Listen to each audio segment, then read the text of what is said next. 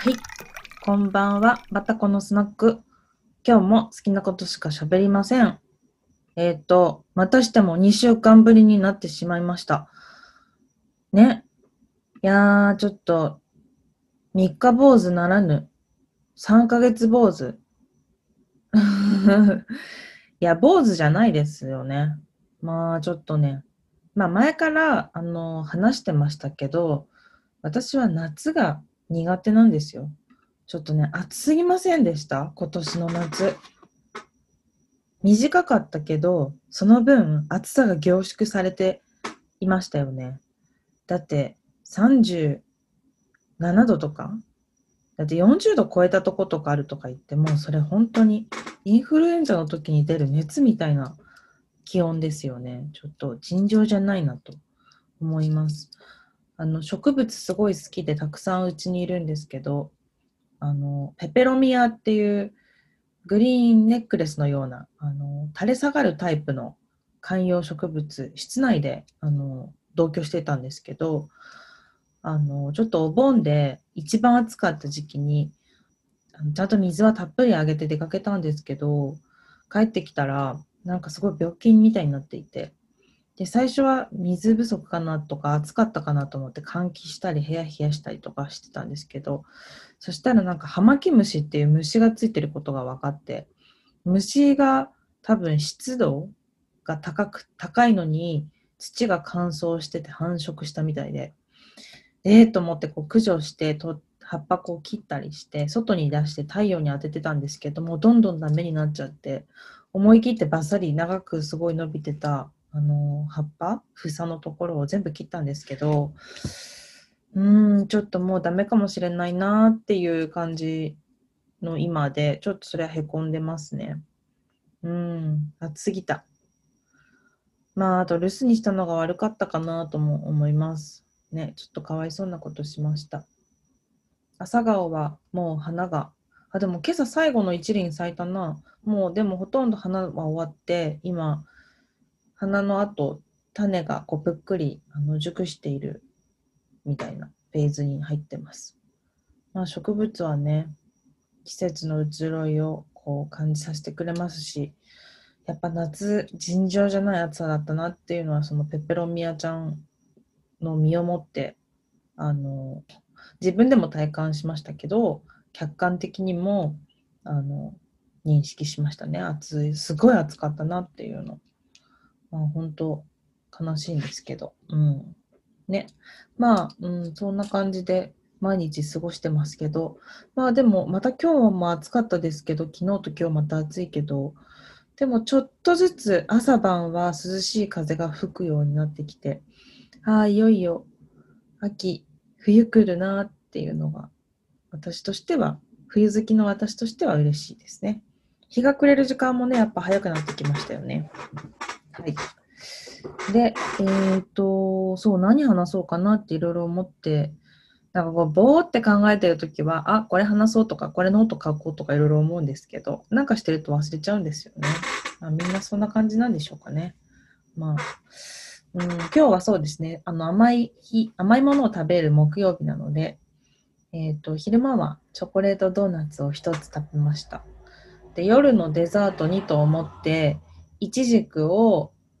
あの白ワインと蜂蜜で煮てコンポートを作ったんですけど今冷蔵庫でそれをキンキンに冷やしてて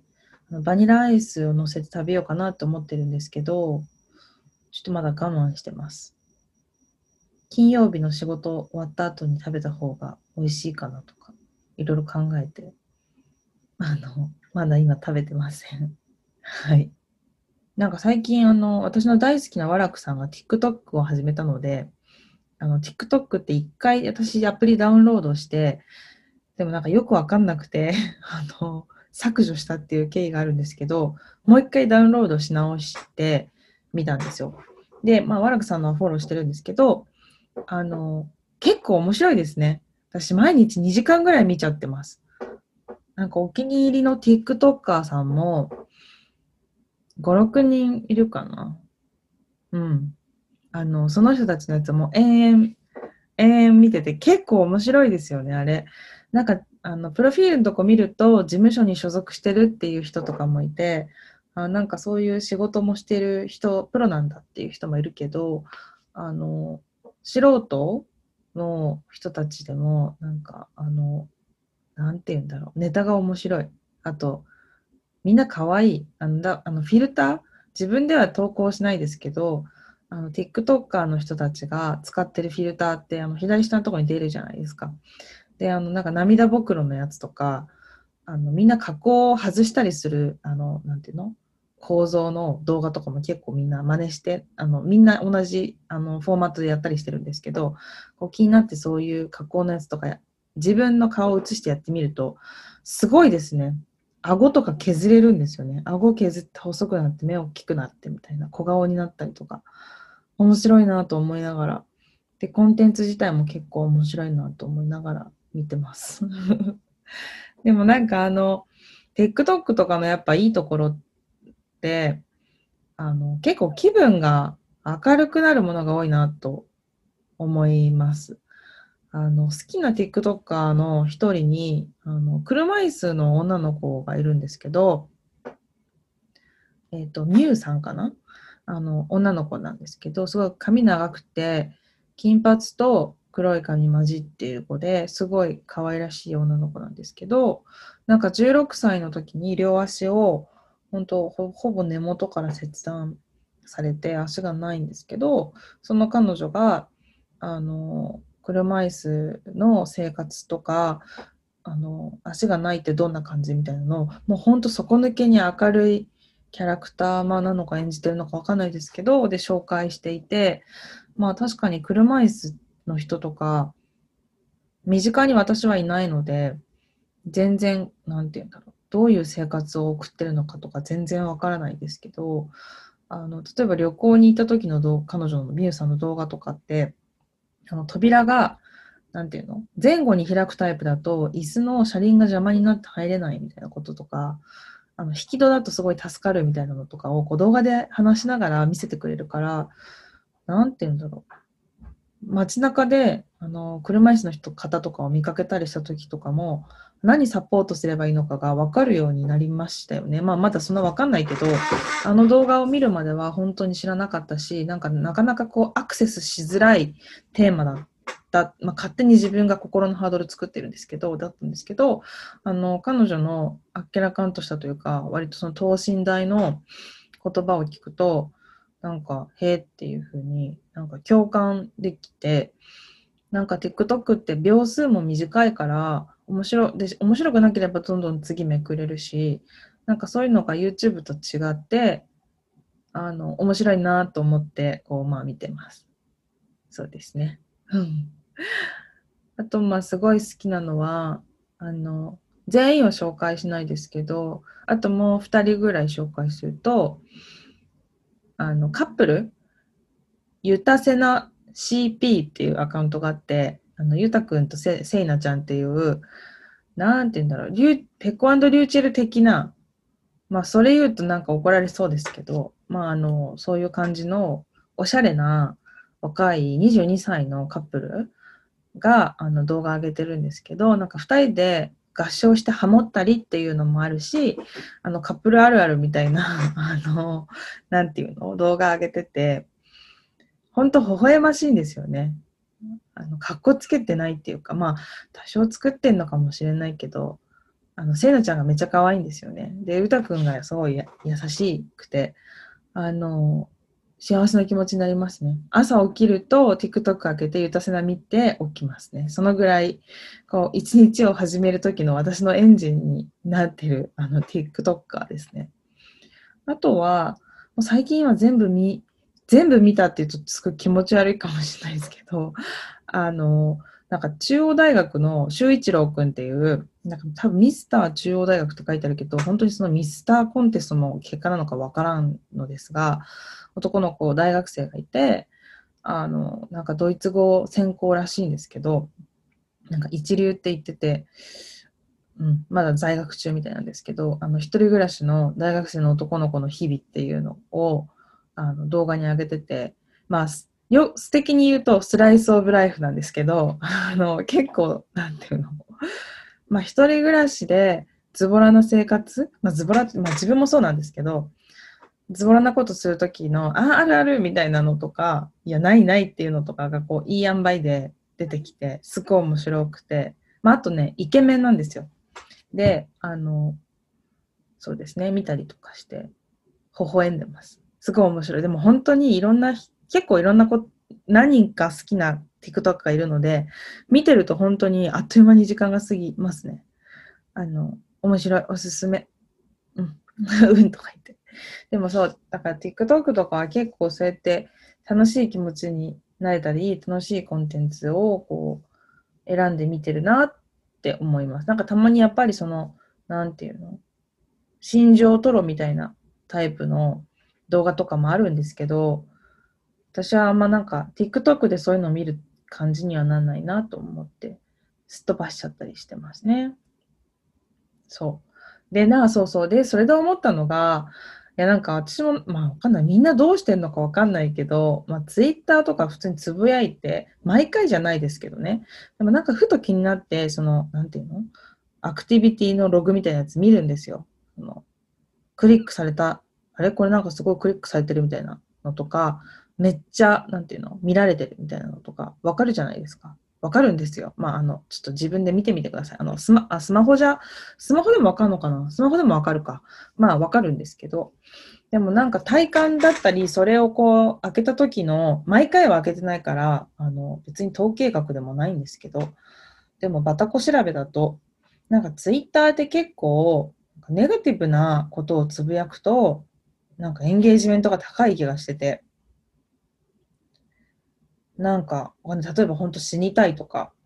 あとまあ誰かのちょっとした本当ムカつくことがあった時に、あの、悪口書いたりとか、まあ悪口、まあ誹謗中傷になりますね。まあ悪口っていうか、こうはならないようにしようっとみたいな、めっちゃ性格悪いですけど、なんかそういうことつぶやいたりとか、まあしますよね。しますよね。しない？まあ私はするんですけど、あの、そういうことすると、そういうのはすごい圧倒的にこの店美味しかったとか、うん、それこそ、あの、今日朝ごはんにこれ作ったみたいな、写真付きとかでつぶやいたりとかするツイートよりも、圧倒的にエンゲージメントが良くって、なんか、そういう、なんて言うんだろう、あ、この人も不幸せなんだみたいなことを共感し合ったりする場でもあるなっていうのをなんかちょっと体感してます。ね。何なんだろうね。TikTok とかでもさ、あるん、多分なくはないんですけど、スキップしちゃうんですよね。でもツイッターだと、なんかそういうのを見ちゃうんですよね。でも Facebook はね、見ない。なんかもう、広告ばっかりだし、なんか、なんていうの？なんか、辛いですよね。うん。なんか言葉にするのが難しいけど、たまに見るんですけど、まあ見ざるを得ないから。でもなんか、うーん、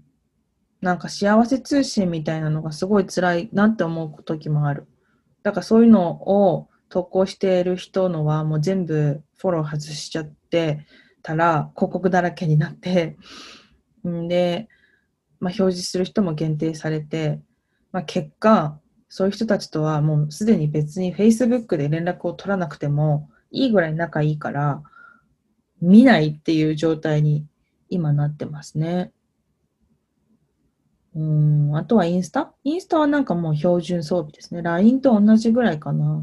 なんかそう、TikTok 見てても結構その20代の若い TikToker の子たちがいろいろあの投稿してて、なんかそう、リンくんっていうあのクラブのホスホストじゃないや、クラブのバーテンダーのモノマネをする子がいるんですけど、その子のアカウント見てるとめっちゃ面白いんですけど、やっぱな、なんていうの、そのクラブあるあるみたいなやつやってるんですけど、若い子たちってやっぱ今、LINE のアカウント交換するか、DM するとか言って、インスタのダイレクトメッセージでやり取りをしてるらしいですね。へえと思って。まあでも、その使ってるプラットフォームは、一応私も同じだなと思って、まあ、世の中だからそっちにシフトしてるんだなっていうのは、なんかちょっと感じます。Facebook のメッセンジャーとかも、もう仕事でしか使わないですよね。うん、あと、まあ、よっぽどその海外、でも海外の友達も、インスタもダイレクトメッセージだな。うん。なんか、潮目ですよね。その昔はミクシーとかでなんかやってましたよね。私ミクシーもすごいやってたけど、もうパスワードとか全部忘れたから入れないけど。うん。時代は巡るっていう話ですよね。はい。でもなんかそう、最近、なんか話が長くなってきた？なんかしかもどうでもいい話。まあ毎回別にどうでもいい話なんだけど。あの、まあでも TikTok の話をしてますね、今日はね。あの、なんだっけ？そう。で、まあコロナになって、まあコロナにはなってないや、コロナ禍になって、えっ、ー、と、そう、でも残業とかも少なくなって、でもまあ最近なんかまた忙しくなりつつあって、まあそれはすごいありがたいことなんですけど、でもやっぱ完全に価値観は結構変わったなって思いますよね。なんか、今やってる仕事で、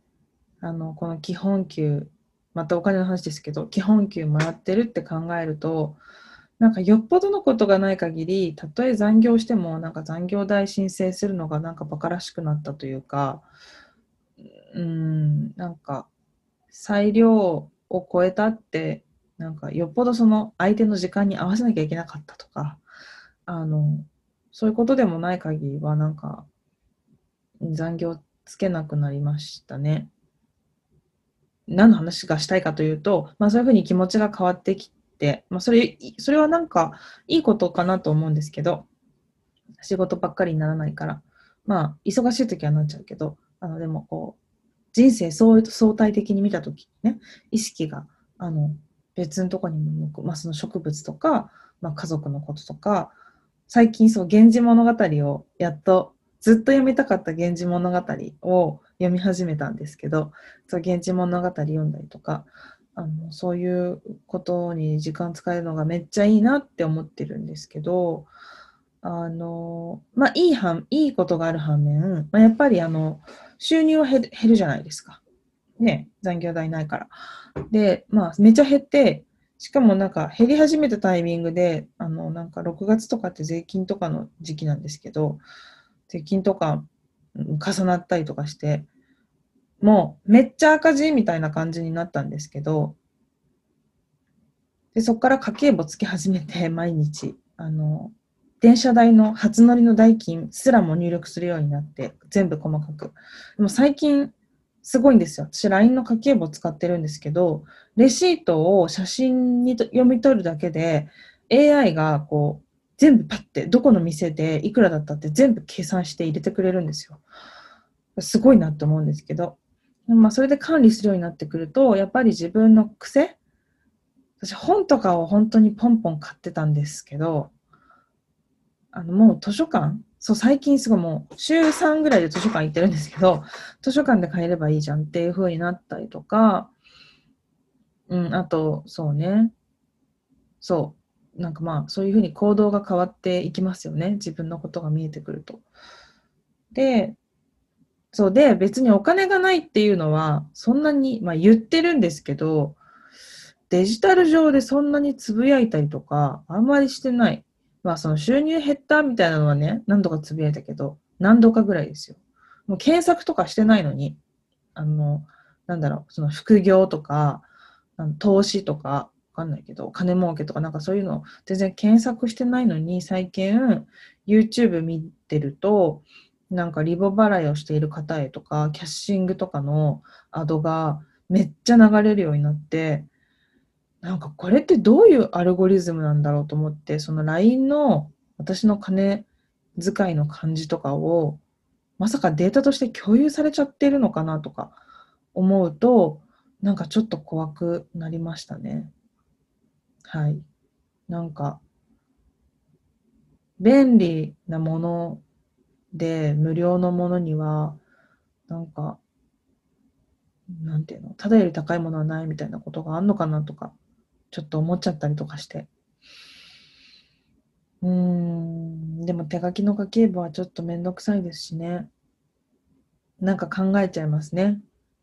はい。まあでも今日はその TikTok が面白いよっていう話でした。